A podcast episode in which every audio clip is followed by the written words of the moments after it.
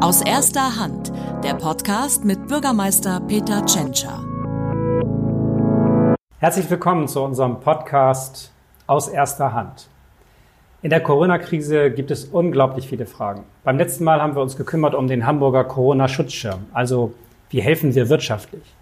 Heute soll es um medizinische Fragen gehen. Was bedeutet das Virus? Was für eine Erkrankung löst es aus? Wie kann man die Erkrankung behandeln? Wie gefährlich ist das alles? Und dazu haben wir aus dem Universitätsklinikum Eppendorf jemand eingeladen. Das UKE, unser Universitätskrankenhaus hier in Hamburg, gehört ja zu den besten Gesundheitseinrichtungen weltweit. Und eine Person kennt sich ganz besonders gut aus mit solchen Infektionserkrankungen. Und die haben wir eingeladen. Das ist Frau Professor Marilyn Addo. Herzlichen Dank, dass Sie hier ins Rathaus gekommen sind. Sagen Sie einmal vielleicht, wie Sie zur Medizin gekommen sind. Äh, seit wann sind Sie in Hamburg? Äh, ja, was, was interessiert Sie an der Medizin? Was machen Sie am UKE? Ja, es ist ganz schön, dass ich hier sein darf. Ähm, ich ähm, komme ursprünglich aus Bonn, also bin ein rheinisches Mädchen sozusagen, habe da auch in Bonn ähm, Medizin studiert, ähm, mit zwei Auslandsjahren, eins in Frankreich und eins in der Schweiz. Habe dort auch meine Doktorarbeit gemacht, damals im Bereich auch schon Infektionskrankheiten, HIV und Pilze habe ich beforscht äh, zu dem Zeitpunkt. Und habe dann auch in der Uni Bonn äh, zunächst angefangen, eine Facharztausbildung für innere Medizin, ähm, auch im Bereich HIV. Das war die Zeit, als HIV gerade auch so anfing. Und ähm, wollte aber immer schon Forschung machen und habe dann zunächst ein Jahr in äh, London gemacht, an der London School for Tropical Medicine und habe da ein Masters in Molekularbiologie für Infektionskrankheiten gemacht und bin von dort aus dann ähm, in die USA gegangen, nach Boston, habe dann mehrere Jahre in Harvard Medical School zunächst Forschung gemacht, auch im Bereich HIV, AIDS, Impfstoffforschung in dem Bereich. Und weil wir dann so lange da geblieben sind, nämlich im Endeffekt 14 Jahre, habe ich dann gesagt, ich möchte, ich behandle, ich bin auch sehr, sehr gerne Ärztin und ähm, behandle gerne Patienten und habe dann dort meine Facharztausbildung nochmal neu machen müssen sozusagen. Und außerdem gab es halt keinen Facharzt für Infektiologie in Deutschland zu dem Zeitpunkt oder gibt es immer noch nicht. Insofern habe ich dort dann eine Facharztbildung in innere Medizin gemacht und dann Infektiologie und bin dann wieder ins Labor gegangen. Und da kann man sich das auch sehr gut aufteilen, halb Klinik und da habe da als Oberärztin gearbeitet und halb Forschung. Und die Forschung war halt damals auch schon Impfstoffforschung. Ich bin dann 2013 ähm, mit meiner Familie wieder nach Deutschland zurückgekommen, hierhin nach Hamburg bin da berufen worden auf eine Professur für Emerging Infections. Insofern, ja, ja. das passte damals ja auch. Also Sie haben sich jetzt Ihr ganzes Leben mit der Medizin befasst und genau mit solchen Erkrankungen, wie wir sie jetzt vor uns haben, diese Coronavirus-Erkrankung. Genau, mit neu auftretenden Regeln. Wenn man sich überlegt, dass HIV damals ja auch ein neues Virus ja. war. Und jetzt kann man es, ist es fast, ist, kann man es sehr, sehr gut behandeln. Das werden wir hoffentlich auch für andere solche Erreger schaffen. Ja, das ist vielleicht ein gutes Beispiel, weil als die HIV-Infektion ähm, damals aufkam, gab es ja auch eine ganz große Unruhe und Besorgnis und Ausbreitung. Und mittlerweile ist man halt sehr viel weiter. Man hat jetzt zwar noch keine Impfung, aber es gibt viele Medikamente, um die Infektion zu behandeln. Es gibt natürlich viel Prävention auch. Mhm. Aber heute soll es gehen um die Coronavirus-Erkrankung. Denn das beschäftigt uns jetzt äh, jeden Tag. Und dazu sind uns wieder sehr viele Fragen in der letzten Zeit äh, eingegangen. Unsere staatliche Pressestelle sammelt diese Fragen, bekommt sie ja per Telefon, online, als E-Mail, über die sozialen Medien. Und wir sind wieder in Verbindung mit unserer Pressestelle mit Katharina Schütze. Katharina, hörst du uns? Ja, wunderbar. Hallo. Wir beginnen mal mit den Fragen. Ihr habt ja ein bisschen die Fragen gesammelt und äh, sortiert. Vielleicht stellst du einfach mal die erste Frage und wir gucken mal, wer von uns beiden die dann beantworten kann. Gut, dann legen wir los. Man hört jetzt so viel über Schwerkranke und Tote. Ist das Coronavirus vielleicht viel gefährlicher, als immer gesagt wurde? Ja, da kann ich ja mal versuchen, darauf ja. zu äh, antworten. Also wir haben das, das Virus gibt es ja erst oder haben wir erst im Dezember kennengelernt. Also wir lernen noch sehr sehr viel über diese Erkrankung. Aber was sich ja doch deutlich abzeichnet, ist, dass der weit groß, größte Teil der Infizierten eine Grippe oder erkältungsartige Erkrankung hat, die meistens mild verläuft. Und wir sehen natürlich viele Bilder aus Frankreich, Spanien und äh, Italien von sehr schwer erkrankten, beatmeten Patienten, aber das ist wirklich ein ganz kleiner Teil der ähm, Infizierten nur. also nicht so ganz dramatisch gefährlich in jedem Einzelfall, aber in den wenigen Fällen dann eben doch. Wenn es wirklich zu diesen schweren Erkrankungen kommt, dann sollte man eben im Krankenhaus behandelt werden. Und deswegen gibt es ja jetzt auch diese Überlegung, wie kriegen wir das hin, dass selbst wenn es mehr wird, noch genug intensivmedizinische Behandlungsplätze da sind. Das ist ja mehr so eine vorsorgliche äh, Vorbereitung, die man jetzt trifft, falls die Epidemie noch stark zunimmt. Genau, das ist das, was wir die letzten Wochen, es gibt ja im UKE und auch in vielen Bereichen Taskforces, die sich beschäftigen mit der Vorbereitung auf ähm, diese Situation. Seit Wochen ähm, besprechen wir im Krankenhaus, wie kann man die Kapazitäten aufrüsten, dass wir genug Betten haben, auch wenn jetzt ein Anschwung, ähm, ein ja. Anstieg der Ich war ja einmal zu Gast, als Sie da eine Taskforce-Sitzung hatten und ich muss schon sagen, das wird sehr gut gemacht. Dort sind mhm. aus jedem Bereich die Experten beieinander, die besprechen sich, wo sind jetzt praktische Probleme. Die gibt's natürlich auch, wenn jetzt so eine neue Lage ist, aber mhm. es ist natürlich gut, dass man sich dann koordiniert und jeder so seine, sein Wissen einbringt, damit es insgesamt dann gut organisiert ist. Ja, ganz genau. Katharina, was haben wir noch für eine Frage? Die schließt da ganz wunderbar dran an. Wie wird man im Krankenhaus behandelt, wenn man eine schwere Corona-Erkrankung hat? Kommt man dann sofort auf die Intensivstation?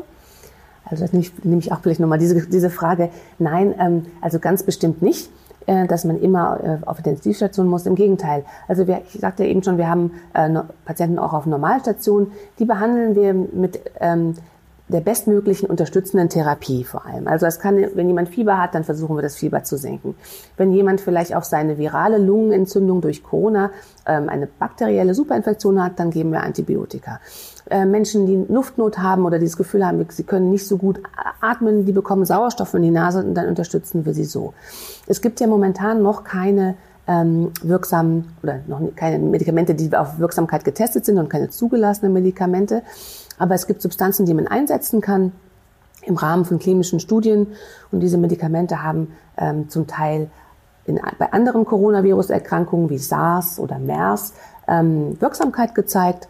Und die versuchen wir jetzt im Rahmen von systematischen klinischen Studien den Patienten zur Verfügung zu stellen. Okay, und nur diejenigen, die dann wirklich ganz schwer erkranken, die müssen dann auf die Intensivstation und die müssen dann eventuell auch beatmet werden.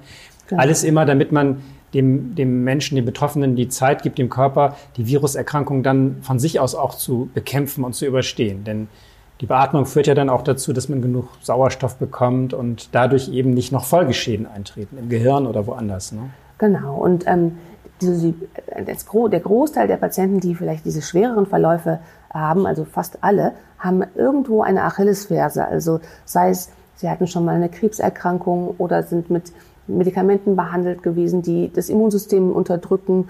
Ähm, aber man muss auch sagen, selbst diese Patienten, die diesen schweren Verlauf haben und vielleicht für eine gewisse Zeit Atemunterstützung brauchen mit einer Beatmungsmaschine, das heißt ja auch nicht, dass sie da nicht wieder runterkommen. Manchmal braucht ja. man braucht auch jemand, der zum Beispiel Asthma hat und dem so, so eine ähm, Infektion natürlich mehr zu schaffen macht.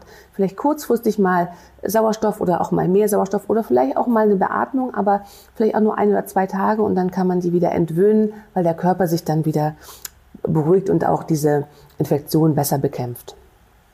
Okay, dann kommen wir zur nächsten Frage.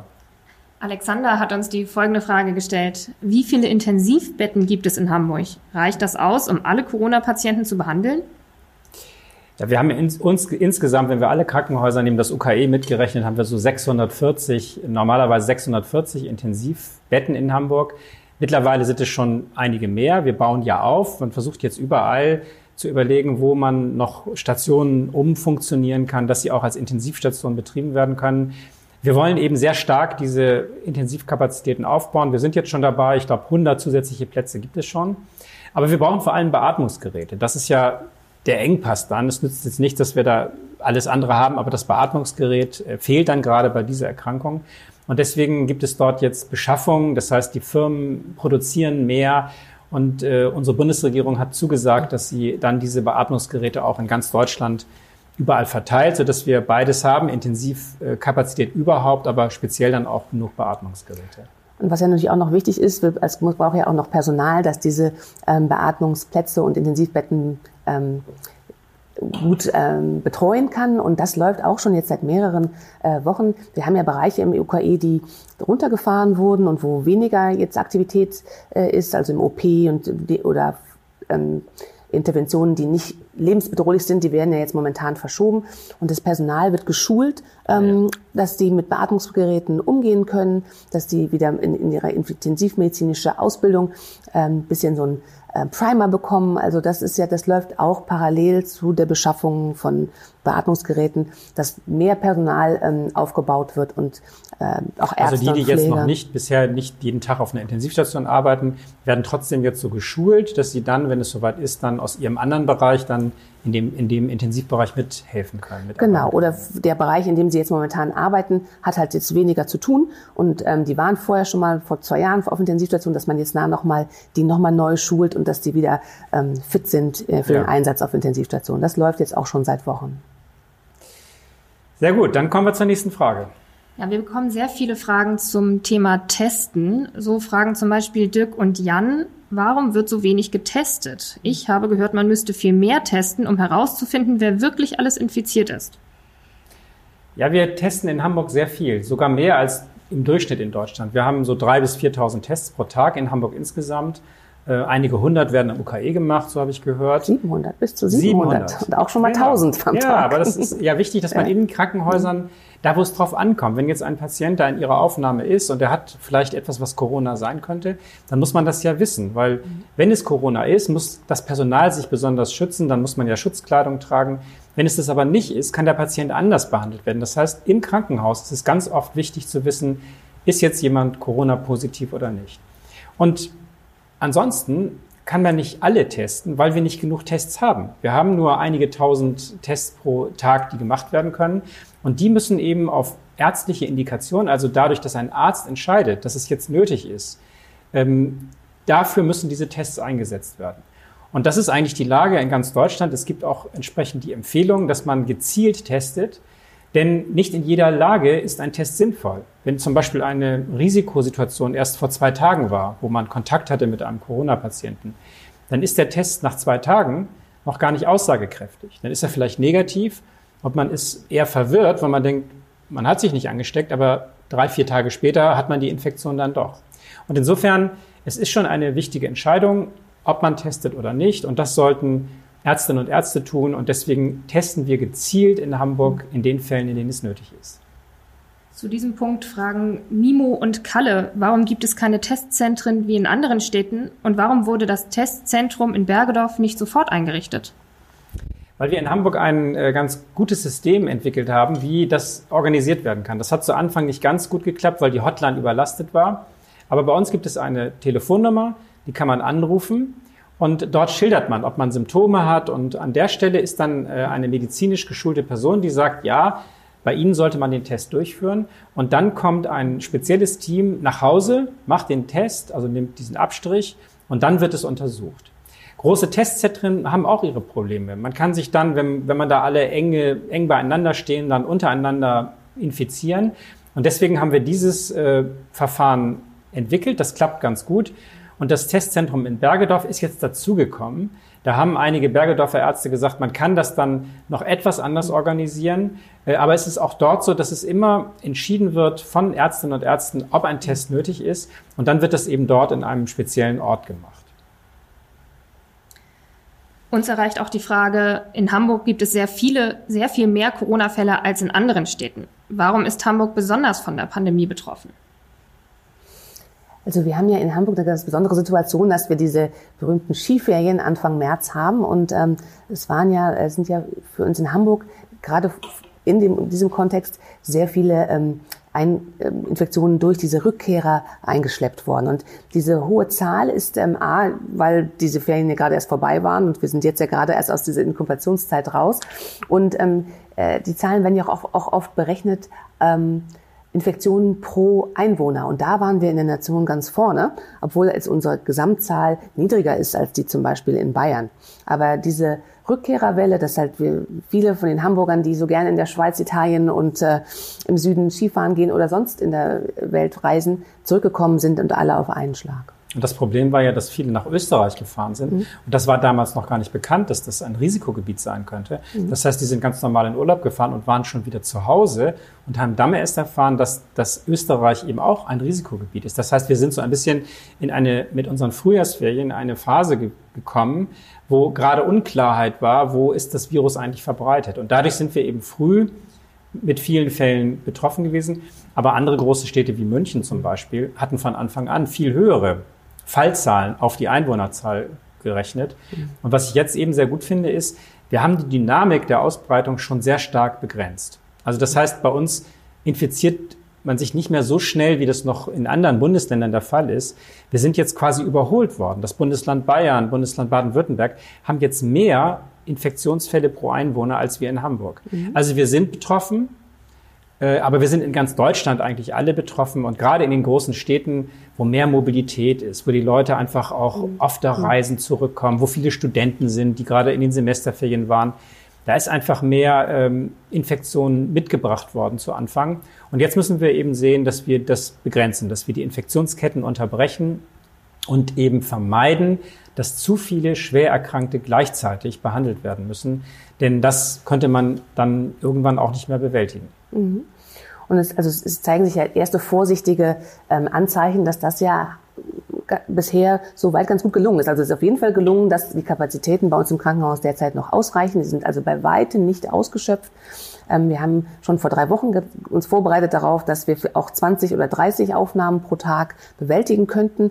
Die sind aber gar nicht gekommen. Also ähm, das, was die Hamburger und Hamburgerinnen momentan machen, Social Distancing, zu Hause zu bleiben und die Maßnahmen, ähm, muss man sicherlich vorsichtig äh, bewerten und nicht zu früh, aber zumindest sind die ersten Anzeichen da, dass es auch was gebracht hat. Ja, diese ganzen Vorkehrungen, die wir jetzt getroffen haben, die machen wir zur Sicherheit, weil wir eben gerade diese Überlastungssituation nicht haben wollen, wie in Italien oder wie man das aus Spanien jetzt zum Teil sieht. Das ist, wenn man so will, eine Vorsichtsmaßnahme, dass wir diese großen Kapazitäten jetzt schaffen. Genau. Ja, Katharina, was haben wir noch für eine Frage? Kirsten hat keine Frage, sondern einen wichtigen Hinweis. Sie schreibt, ich finde es wichtig, nicht nur über die Zahl der Neuinfizierten zu berichten, sondern auch über die Zahl derer, die das Virus überstanden haben und wieder gesund sind. Sowas gibt Hoffnung. Ja. ja. Ja, das finde ich auch eine ganz, ganz wichtige äh, Aussage. Es wird ja auch ähm, sehr fokussiert auf Todesfälle, Infektionen ähm, und da ist es sicherlich äh, oft in der Medienflut nicht so äh, einfach zu finden, dass ja auch gute Nachrichten kommen. Also ich hatte eben ja schon mal erwähnt, wir haben schon viele Patienten ähm, auch geheilt entlassen. Noch mehr sind ja zu Hause und haben halt nach ihren zwei, drei, vier ähm, Tagen äh, Infektion fühlen sich schon besser. Ich habe auch Mitarbeiter, die haben äh, auch ähm, entweder durch Reiseaktivität aus sind auch ähm, Covid-positiv gewesen und die arbeiten jetzt aus dem Homeoffice mit, mit mir, ähm, weil sie noch nicht fertig sind mit ihrer Quarantäne. Also es gibt sehr viele Geheilte und das ist das Gros der Patienten. Das ist äh, die diese schlimmen Bilder, die wir sehen und ähm, die Situationen sind sicherlich in den unterschiedlichen, unterschiedlichen Ländern auch ein bisschen äh, verschieden. Ähm, die spiegeln nicht wider, was eigentlich das Gros der ähm, Bevölkerung, der Infizierten äh, erlebt. Aber ich glaube, es geht uns auch, also wenn man liest die Zeitung und dann steht da plötzlich schon wieder so und so viel mehr Infizierte und die Kurven gehen mhm. immer nach oben, nach oben. Mhm. Aber in Wahrheit muss man immer dazu sagen, von denen, die vor zwei Wochen dabei waren, von denen sind viele jetzt schon wieder, also gelten jetzt als genesen oder waren gar nicht so schwer krank. Und jetzt versuchen wir auch diese Zahl öfter mal zu sagen. Man kann sie ganz gut ermitteln, nicht ganz präzise zählen, aber man kann ungefähr sagen, wenn man mal die Fälle nimmt, die vor zwei, drei Wochen äh, als Neuinfektionen gezählt worden sind, die sind ja dann entweder krank geworden und wieder geheilt oder ganz wenige sind eben auch verstorben. Aber man kann ganz gut ermitteln, wie viele jetzt eigentlich schon die Erkrankung des Virus überstanden haben. Und das sind in Hamburg auch schon sehr viele. Und insofern Vielen Dank für den Hinweis. Wir werden das jetzt öfter mal erwähnen, dass es auch ganz viele Menschen gibt, die das Virus jetzt überstanden haben und dann hoffentlich auch immun sind. Das ist ja, ja auch die Hoffnung. Ja, also man geht davon aus, dass ähm, wie auch bei anderen Erkältungserkrankungen und auch bei anderen Coronavirus-Erkrankungen und zum Beispiel bei SARS-1, da konnte man Antikörper, also Immunität, bis zwei, drei Jahre nach der SARS-Infektion äh, nachweisen. Wir wissen das für dieses Virus noch nicht, aber wir gehen auch davon aus, dass auf jeden Fall jetzt mal für die nächsten Monate eine ähm, Immunität besteht. Das heißt, wenn man jetzt SARS, äh, mit SARS-2 infiziert war, nach 14 Tagen ausgeheilt ist, dann wird man nicht übermorgen wieder ja, infiziert. Dann hat man das einen gewissen Immunschutz, genau. wie man das aus anderen Infektionserkrankungen genau, kennt. Ganz genau. Und da setzen wir ein bisschen drauf, weil irgendwann kommt ja der Impfstoff, da sprechen wir bestimmt später nochmal drüber. Aber solange wir keine Impfung haben, haben wir eben nur die Möglichkeit, jetzt die Ausbreitung zu verlangsamen und eben darauf auch zu setzen, dass eine natürliche Immunität entsteht. Genau. Also es gibt ja, das ich, ich, ich finde, das geht ein bisschen unter in unseren Diskussionen auch. Also Coronaviren kennen wir ja schon sehr lange und auch vor ähm, der Covid-Krise, sage ich mal, waren ungefähr 10 Prozent aller Erkältungserkrankungen in Deutschland waren schon waren Coronaviren. Coronaviren, es gibt ja. vier Coronaviren hier in, äh, in Deutschland, die, mit denen leben wir schon seit Jahren. Und äh, die, die, darauf testen wir gar nicht, weil das auch immer milde oder meistens milde Erkältungserkrankungen sind. Äh, insofern ähm, ist es eigentlich nicht davon auszugehen, auch wenn vielleicht das von der ähm, Schwere der Erkrankung ein bisschen sich anders dar darstellt, dass es keine Immunität gibt zu äh, Corona. Gut, also alles nicht ganz so dramatisch, aber es ist ernst genug. Wir dürfen jetzt auch nicht verharmlosen. Wir müssen schon sagen, momentan haben wir das Problem, dass diese sehr schnelle Ausbreitung äh, uns Probleme machen könnte. Und deswegen nehmen wir es weiterhin ernst. Zu Hause bleiben, wenn es irgendwie geht, Kontakte vermeiden.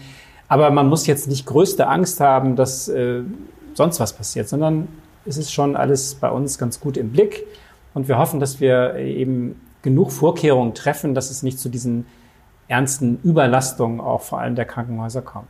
Und es ist ja tatsächlich momentan so, dass wir wirklich ähm, so viel Kapazitäten haben, dass wir ja sogar anderen Ländern auch noch aushelfen konnten, ähm, ohne die Kapazitäten für unsere Bevölkerung zu gefährden. Und das ist natürlich zeigt, wie robust das System momentan ist.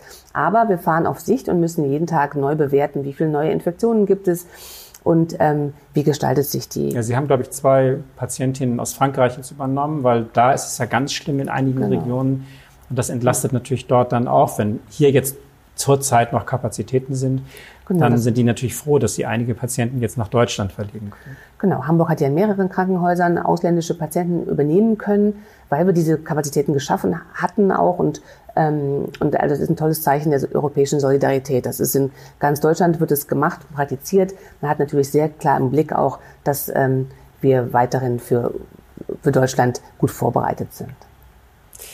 Ja, Katharina, was haben wir noch für Fragen? Ja, zu diesem Thema erreichen uns tatsächlich viele Nachfragen. So zum Beispiel, viele Krankenhäuser sind jetzt leerer als sonst. Wie kommt das? Sind die Leute plötzlich nicht mehr so krank oder werden sie einfach nach Hause geschickt? Ja, ist das so am UKE? Ist da jetzt weniger los ansonsten? Das UKE ist ja ein großes Krankenhaus und ich hatte ja gerade mal gesagt, es sind ungefähr 40 Corona-Patienten und ähm, es ist ein Krankenhaus, das eigentlich 1700 Betten hat oder über 1000 Betten hat. Natürlich geht vieles, viel Programm noch weiter. Also es passieren ja Herzinfarkte, es sind äh, Menschen dort, die Krebserkrankungen haben, die werden ganz normal weiter behandelt, ähm, so wie es nötig ist. Also jeder, der eine notwendige medizinische Versorgung braucht, der kann die auch in Hamburg und auch natürlich am UKE erhalten.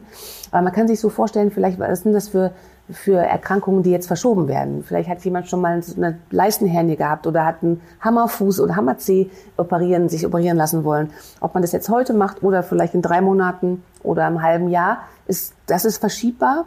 Alle nicht verschiebbaren ähm, medizinischen Eingriffe und Behandlungen, die wir gehen nach wie vor weiter. Ja, also aber dadurch liegt das, wenn wir jetzt aus Sicherheitsgründen alles verschieben, was verschiebbar ist, dann ist insgesamt ähm, weniger Belastung und das wollen wir gerade, weil wir uns eben auf diese schwereren Corona-Zeiten einstellen wollen. Nicht? Genau. Das ist aber auch eine schwierige Frage. Man darf auch nichts verschieben, wo man dann weiß, oh, in drei, vier Wochen könnte es zum Notfall kommen. Das heißt, auch das ist ja eine Frage, die müssen Ärztinnen und Ärzte ja immer im Einzelfall entscheiden, ob etwas wirklich ohne Risiko aufschiebbar ist, dann soll es aufgeschoben werden. Oder ob man sagt, na ja, wenn man das jetzt nicht macht, kann es in drei Wochen ein Notfall werden. Dann muss man es eben zur Sicherheit jetzt auch machen. Ja, das wird, das wird ganz klar triagiert von ähm, den, ärztlichen äh, Mitarbeitern und auch äh, dem Personal zu gucken, was muss jetzt gemacht werden, wer, und es wird priorisiert. Wer muss jetzt schnell kommen, Ja. wer muss in der nächsten Woche kommen. Das läuft alles ganz geregelt ab momentan.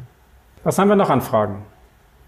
Es geht um das Thema Schutzkleidung. Walter fragt, überall gibt es einen Mangel an Schutzkleidung und Schutzmasken. Meine Freundin arbeitet im Krankenhaus, selbst dort gibt es einen Mangel an Schutzkleidung und Schutzmasken. Wie kommt das und warum gibt es immer noch nicht genug davon? Das liegt eben daran, dass wir jetzt plötzlich in ganz Deutschland, wo das ja überall so ist momentan, einen riesigen zusätzlichen Bedarf haben. Gerade weil jetzt überall diese Schutzmaßnahmen ergriffen werden müssen, ist es ein riesen zusätzlicher Bedarf. Und dann kommt dazu, dass keiner damit gerechnet hat, dass man hat das gar nicht so vorherbedacht, dass natürlich irgendwo produziert wird, aber dass diese Lieferketten auch funktionieren müssen. Und weil jetzt in ganz Deutschland, in ganz Europa, eigentlich weltweit, alle hinter diesen Schutzkleidungen, Schutzmasken her sind, ist es gar nicht so leicht. Man kann nicht einfach bestellen und in einer Woche kommt was, sondern es ist sehr, sehr schwer, jetzt wirklich an dieses Material heranzukommen. Und deswegen sind die Krankenhäuser unterwegs, äh, mit ihren Lieferanten zu sprechen. Wir als Stadt bemühen uns auch. Wir haben auch Unternehmen, die uns helfen. Airbus hat zum Beispiel jetzt ganz viele OP-Masken aus, äh, aus China mitgebracht mit einem ihrer Flieger und verteilt die jetzt in den Ländern, in denen sie ihre Standorte haben. Aber es ist schon ein echtes logistisches Problem und wir müssen sehen, dass wir mal sozusagen etwas auch auf Vorrat äh, wieder beschaffen können. Das ist ganz schön anstrengend. Äh, aber es liegt eben daran, dass wir das niemand so vorhergesehen hat und äh, insofern auch keine Riesenvorräte ähm, eingelagert wurden. Und dazu kommt ja noch, dass auch ähm, zum Teil diese Masken produziert wurden in Ländern, die halt selber schwer betroffen waren und dann da die Kapazitäten und die äh, Herstellung runtergefahren ja, dann wurde. haben die Länder gesagt, wir brauchen das jetzt selber, wir führen das nicht aus. Wir haben zum Beispiel auch eine Bestellung gehabt, die sollte aus Frankreich herkommen. Die wurde auf einmal an der, an der französischen Grenze gestoppt, weil Frankreich gesagt hat, wir brauchen diese Masken selbst. Also das ist alles äh, nicht so leicht und weil es so eine weltweite, man sagt ja eine Pandemie ist, also eine weltweite äh, Virusausbreitung, dadurch sind wir jetzt überall in diese Engpässe gekommen. Aber wir werden das nach der Krise nochmal in Ruhe auswerten und man muss sich wahrscheinlich dann in Zukunft noch besser vorbereiten. Man muss vielleicht im Land Produktionsmöglichkeiten haben, die man dann hochfährt und man braucht wahrscheinlich auch größere Lagerbestände, äh, damit man sich in solchen Fällen dann eben auch selbst schnell versorgen kann. Ja, und äh, was man natürlich auch weltweit jetzt auch gemacht wird, oder untersucht wird, inwieweit kann man ähm, jetzt auch diese Masken wieder auf, neu aufbereiten. Also das, das, wir sammeln im UKE diese gebrauchten Masken gerade und wenn sich diese Verfahren verfeinert haben. Ja, ich habe davon gehört. Es ist wohl so getestet worden und auch vom Robert-Koch-Institut bestätigt worden. Man kann diese gebrauchten Masken reinigen. Sie mhm. werden dann mit einem bestimmten Substanz behandelt und dann kann man sie nochmal neu sterilisieren und wiederverwenden. Dann genau. hat man natürlich auch viel mehr Möglichkeiten. Mhm. Aber wir sind alle so ein bisschen, wenn man so will, überrascht worden von der, ja. von der Schnelligkeit dieses Problems, dass das irgendwie nach Europa kommt. Das hat man ja schon geahnt, aber wo genau und dass es jetzt wirklich sehr schnell zu diesen ganzen auch logistischen Problemen jetzt kommt, ähm, da sind eben viele unvorbereitet gewesen. Wir sind ja noch früh dran. Wir haben ja sehr früh beobachtet, kommen Fälle dieser Art in Deutschland vor. Mhm. Einer der ersten in Hamburg war ja ein, ein Mitarbeiter des UKEs, tragischerweise. Mhm. Ich glaube, der ist aber auch schon wieder gesund. Ne? Ja. Also das haben wir, hat das UKE sofort erkannt, hat alle Kontaktpersonen ausfindig gemacht und äh, das ist ganz gut gemanagt worden. Und dadurch gewinnt man ja ein bisschen Zeit, sich dann auf den weiteren Verlauf äh, einzustellen. Ich glaube, wir haben auch in Deutschland, also es wird ja oft gefragt, was ist so der Unterschied zwischen Deutschland und Italien kann uns das auch passieren. Ich glaube, wir haben sehr viel Glück gehabt, in Anführungsstrichen, wenn man das in dieser Situation so sagen kann. Wir haben ja jetzt nicht in Hamburg zwar erst später im Februar den ersten Patienten gehabt, aber nach Deutschland kam ja schon der erste Fall ähm, im Rahmen dieser Firma in, in Bayern. Und das war ja schon am 27. Januar. Und ähm, wir haben hier Netzwerke von Spezialisten, die sich mit diesen hochinfektiösen Erkrankungen befassen. Und wir haben ja schon im Januar waren wir ja auf Alarmstufe Rot und haben im Hintergrund ja schon sehr, sehr, sehr viel vorbereitet. Also wir haben einmal die Woche, zweimal die Woche telefoniert mit den Kollegen in Bayern auch. Dann hat das Testen hier in Deutschland ähm, schon früh, früh angefangen. Ja, ja. Und auch nicht nur das Testen jetzt, dass wir Abstriche genommen haben, sondern wir haben dann ja, ähm, zum, es, war, es ist ja auch die Grippesaison, die ist zum Glück jetzt fast vorbei. Ähm, wir haben alles, was an Grippe, an, an so respiratorischen Materialien, an Abstrichen kam, haben wir einfach mal getestet. Ist es schon irgendwo im Land? Deswegen haben wir eigentlich, und es war nicht im Land. Ja, das deswegen, heißt, wir haben relativ früh gemerkt, als dann die ersten Fälle kamen, dass es so ist. Aber natürlich hat keiner damit gerechnet, dass wir jetzt plötzlich so ein Riesenproblem mit diesen Schutzmasken haben. Ne? Ja. Das, ist, das sind so Fälle, wenn man sich auf vieles vorbereitet, an alles denkt man auf einmal nicht. Und ähm, früher war es immer so, man hat bestellt, dann kam die Lieferung und dann war man, jetzt wird richtig erkennbar, wo auch wirklich Engstellen sind und daran müssen wir jetzt arbeiten. Ja, also wir haben diese Masken ja schon auch immer benutzt für Tuberkulose-Patienten oder andere Patienten, aber das waren immer nur vereinzelte Fälle. Ja. Wenn man jetzt auf einmal halt ja, ja Tausende von Fällen hat ähm, oder wir jetzt auch schon bei der Millionen äh, Fälle in der Welt sind, ähm, das konnte man jetzt schwer vorhersehen. Und das jetzt ja, und schnell das, wieder hochzufahren. Das ist eben nicht nur in Deutschland, das ist halt plötzlich überall ja, genau. in ganz Europa. Und deswegen ist es ganz gut, dass international auch geholfen wird. Also mhm. in China ist die Produktion jetzt wieder angelaufen. Das ist gut. Viele Lieferungen kommen deshalb aus China. Und ich hoffe auch, dass wir jetzt in Deutschland, in Europa wieder eigene Produktion anwerfen können und dann irgendwann so in einen Bereich kommen, wo wir sagen, so jetzt sind wir mal sicher für die nächste Zeit, wir haben genug Vorrat. Ja, ich glaube, Sie sagten auch schon, wir müssen, glaube ich, in ein paar Monaten mal zurückblicken, was ist gut gelaufen, was ist schlecht gelaufen, woraus können wir lernen und ähm, wo haben wir jetzt halt festgestellt, dass wir sehr ähm, ja, ja, so ver verletzlich sind oder angreifbar ja, angreifbar so, sind, ja. wo ähm, haben wir Abhängigkeiten, die wir vielleicht nicht so gesehen haben in der normalen Zeit. Da müssen wir dann vielleicht nachjustieren und halt auch ein bisschen Kapazitäten aufbauen ja. im eigenen Land. Was haben wir denn noch für eine Frage? Ja, das Thema wurde vorhin schon angeschnitten. Wann gibt es endlich einen Impfstoff gegen Corona und warum dauert es so lange, bis einer hergestellt ist? Ah, da sind wir bei der richtigen Expertin. Wie lange dauert so was, einen Impfstoff herzustellen? Ja, also ich kann das sehr gut verstehen, dass ähm, alle sagen, das dauert auch alles viel zu lange, warum haben wir noch keinen Impfstoff? Man muss aber sich da nochmal vor Augen führen, dieses Virus, gegen das wir einen Impfstoff äh, entwickeln wollen, das kennen wir erst seit Ende Dezember. Das ist wirklich nicht sehr lange. Und äh, auch wenn es sich lang anfühlt, so schnell, wie wir jetzt mit der Impfstoffentwicklung sind, waren wir noch nie. Also wenn wir uns zurückblicken, gerade jetzt mal vielleicht auch nur für Coronaviren, SARS, das hat ewig gedauert, bis der Virus, bis das Virus ähm, entdeckt oder entschlüsselt wurde. Und dann konnte man erst anfangen mit Impfstoffentwicklung. Für MERS, das andere Coronavirus, das so 2012 gefunden wurde, da wurde, ging es schon ein bisschen schneller. Und jetzt hatten wir ja die Sequenzen, also quasi den Schlüssel zum Virus binnen weniger Tage. Das, diese, diese Sequenz ist verfügbar gemacht worden und ganz schnell konnten ganz viele ähm, wissenschaftliche Gruppen schon beginnen mit der Impfstoffentwicklung. Und da konnte man tatsächlich auch aufbauen auf Impfstoffentwicklung, die man für andere Coronaviren schon gemacht hat, sowohl MERS als auch SARS. Und deswegen konnte jetzt auch im März schon die, die erste Patientin geimpft werden mit einem äh, Impfstoff, der in den USA hergestellt wird. Das hat es noch nie gegeben, das innerhalb von also drei Monaten. Das ist schon sehr schnell, aber was meinen Sie, wie lange? Ich habe gehört, man wird wahrscheinlich erst im nächsten Jahr damit rechnen können. Ist das ja. so? Also ähm, die, die Impfstoffe, die jetzt schon halt in der klinischen Prüfung sind, die werden vielleicht am Ende des Jahres schon zur Verfügung stehen. Da wird man, ähm, wenn man jetzt schnell ist und Sachen ein bisschen parallel laufen lässt, schon Wirksamkeitsdaten haben Ende des Jahres und der könnte Ende des Jahres, Anfang 2021 schon ja, verfügbar sein. Also Anfang sein. nächsten Jahres könnte es dann verfügbar sein. Aber es ist immer noch zu lange, als dass wir jetzt sagen, ach, dann warten wir das mal ab. Das Virus würde uns überrennen bis dahin. Das heißt, ja. wir müssen jetzt diese Maßnahmen machen und können jetzt nicht sagen, ach, das warten wir mal ab.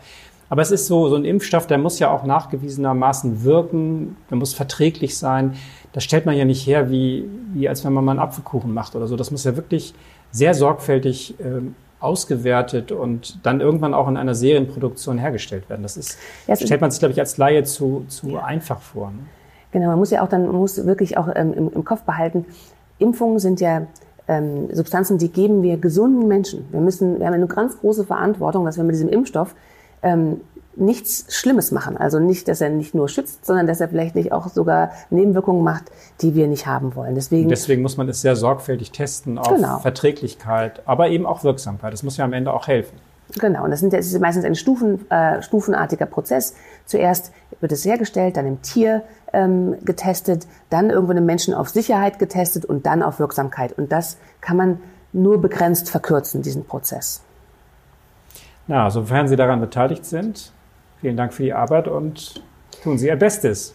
Wir, wir bemühen uns. Also wir haben ja auch in Deutschland ähm, durch das Deutsche Zentrum für Infektionsforschung ähm, auch Konsortien. Also wir haben selber hier in Hamburg ja mitentwickelt an einem MERS-Impfstoff und diese gleiche Plattform benutzen wir jetzt auch für einen SARS-Impfstoff. Ja. Wir haben auch schon die ersten Freiwilligen, die sich ähm, die mitmachen wollen bei einer Prüfung. Die, die, Namen sammeln wir auch schon, aber das dauert halt sicherlich noch. Das heißt, wir suchen hier ganz mit einer modernen Methode ganz schnell nach geeigneten Wirkstoffen für die Medikamentenbehandlung oder eben auch jetzt für, für, für einen Impfstoff. Das ist, glaube ich, was hinter dieser Plattform steht. Ne?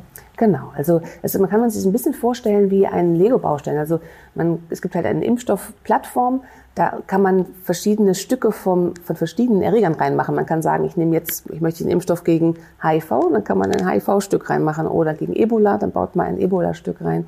Oder halt jetzt in diesem Falle bauen wir halt ein Protein, das Spike-Protein von ähm, SARS-Coronavirus da rein. Und dadurch kann man dann schneller etwas geeignetes finden. Das ist genau. Da muss man nicht von null anfangen, sondern ja. man kann quasi schon ähm, den Staffelstab nehmen und läuft schon ein bisschen. Ah ja. Das ist ja, ich weiß nicht, ob wir noch eine Frage haben, Katrin, ja? Ja, wir haben noch eine letzte Frage, die ich aus der Pressestelle mitgebracht habe. Und zwar, wie forscht man nach einem Medikament, das, na, das bei Corona-Kranken hilft und wie lange dauert es, bis da etwas gefunden wird? Also, Ähm, auch hier nicht nur die Impfstoffentwicklung läuft auf Hochtouren, sondern auch die, Ent die Entwicklung von Medikamenten. Und auch hier kann man halt schon zurückgreifen auf Erfahrungen, die man bei SARS gesammelt hat. Also man, die, die Medikamente, die wir jetzt auch schon bei, bei Patienten anwenden, sind Medikamente, die zum Beispiel bei SARS oder bei MERS im Menschen oder im Tiermodell oder im Labor schon mal gezeigt haben, Mensch, wenn wir dieses Medikament geben, dann geht das, geht das Virus runter oder die Lungen werden besser bei äh, Versuchstieren. Und ähm, keins von diesen Medikamenten oder ist für SARS zugelassen, aber es gibt Medikamente, die sind für andere Sachen zugelassen und haben, können deswegen äh, wissen wir schon, dass die sicher sind. Zum Beispiel gibt es ein Medikament, das nennt sich Chloroquin, das wird für die Malaria eingesetzt, hat aber gezeigt, dass es im Reagenzglas auch ähm, die Vermehrung von SARS-Coronavirus 2 verlangsamen kann.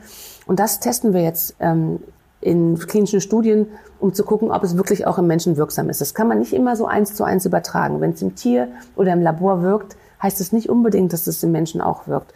Deswegen müssen wir diese Studien machen. Das läuft mit mehreren Substanzen. Und das ist eigentlich eine schöne Situation, weil es gibt Erkrankungen, da haben wir gar keine Möglichkeiten, auch nicht da kann man noch nichts mal noch nichts testen. Nichts, mal testen. Da gibt es ja. gar nichts, was wir überhaupt nur einsetzen können. Also insofern ist es zwar kein, wir haben noch keine zugelassenen Medikamente, aber wir haben Ansätze, die ganz vielversprechend aussehen. Und das ist vielleicht das, das Gute an so vielen Erkrankten. Die können wir halt jetzt gut testen, diese Medikamente, weil wir genug äh, Infizierte haben, die wir in diese Studien einschließen können. Ähm, und parallel läuft es natürlich auch so, es gibt ganz viele Substanzen, die können halt in solchen äh, Laborscreenings getestet werden und vielleicht dann später entwickelt werden. Das dauert natürlich viel länger. Es ist besser, schon zugelassene Medikamente zu haben, die wir für einen anderen Zweck verwenden können, weil Impfstoff und aber auch Medikamentenentwicklung ist ein sehr langer Prozess. Ähm, diese ähm, Substanzen müssen mit größter Sorgfalt hergestellt werden. Ähm, das ist, geht nicht von einem auf den anderen Tag. Das kann man nicht irgendwie aus einem Kühlschrank nehmen. Ja, man geht nicht ins Labor und, und sagt so, ach, das nehmen wir jetzt mal. Rum und, ah, jetzt habe ich was und morgen geht's los. Und das muss wirklich ganz, ganz systematisch und genau. in vielerlei Hinsicht ausgewertet, ausgetestet und dann eben in ganz auch eine, auch eine zuverlässige Art und Weise hergestellt werden. Ne? Genau. So ein Medikament ist ja etwas, was dann auch großen Schaden anrichtet, wenn es plötzlich zu unerwünschten Wirkungen kommt, an die man nicht gedacht hat. Ne? Ganz genau. Ja, also das Ziel ist, dass wir möglichst bald einen Impfstoff haben, und dass wir zweitens diejenigen, die dann doch erkranken, mit einem speziellen Medikament besser behandeln können als bisher. Mhm. Und bis dahin gilt es, Kontakte vermeiden, auch wenn es schwerfällt, jetzt über die Ostertage. Mhm. Aber man kann sicher sein, wenn es wirklich, wenn man ernster betroffen ist, man kann behandeln, man kann ins Krankenhaus kommen, man kommt dann zu Ihnen zum Beispiel. Und das ja. ist ein schönes Gefühl, dass man weiß, es gibt Menschen, die haben sich darauf spezialisiert, die helfen einem dann. Und insofern können wir einerseits beruhigt sein, aber andererseits müssen wir uns auch, ähm, die Lage muss so ernst genommen werden, wie sie ist, damit wir Ihnen und Ihren Kollegen nicht zu viel Arbeit gleichzeitig machen. Das ist ja etwas, was unsere Strategie letztlich ausmacht. Ich danke Ihnen sehr herzlich. Sagen Sie mal, ist das eigentlich nervig jetzt? Sie sind Spezialistin für sowas und jetzt ständig werden Sie jetzt eingeladen und sollen Fragen beantworten und so. Ist das eigentlich nervig oder geht das? Nee, das geht. Ich habe mir diese, okay. dieses, das Forschungsfeld schon vor vielen Jahren ausgesucht. Ja. Also da Aber Sie sind doch vor einem Jahr noch nicht so oft gefragt worden. Sie sind ja jetzt in Film, ich habe Sie schon in Tagesthemen gesehen. Überall wird die Spezialistin Ado eingeladen. Ist das ist so ein bisschen anstrengend, oder? Das geht ja immer so in Wellen. Das wir hatten als, als Ebola hier war, da war ja, ja auch schon, schon, mal, dabei, da war ja. auch äh, viel äh, Aktivität. Aber ähm, wenn das dazu beitragen kann, dass ähm, man äh, bisschen Ruhe vermitteln kann und äh, erklären kann, was gerade läuft.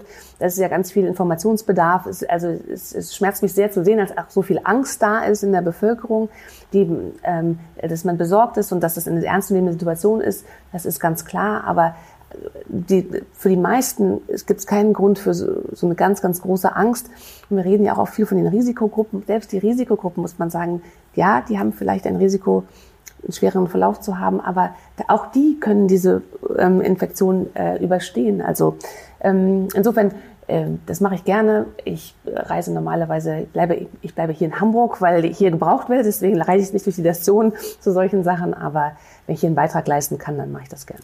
Dann bedanken wir uns sehr herzlich, dass Sie ins Rathaus gekommen sind und uns für unsere Fragen zur Verfügung standen bei unserem Podcast aus erster Hand und Heute hatten wir tatsächlich die Möglichkeit, aus erster Hand zu erfahren, wie es so ist, im Krankenhaus, in der Forschung, mit dem Umgang mit dem Coronavirus und vor allem mit den Erkrankten, die ja bestmöglich behandelt werden sollen. Vielen Dank für das Interesse. Bis zum nächsten Mal. Tschüss.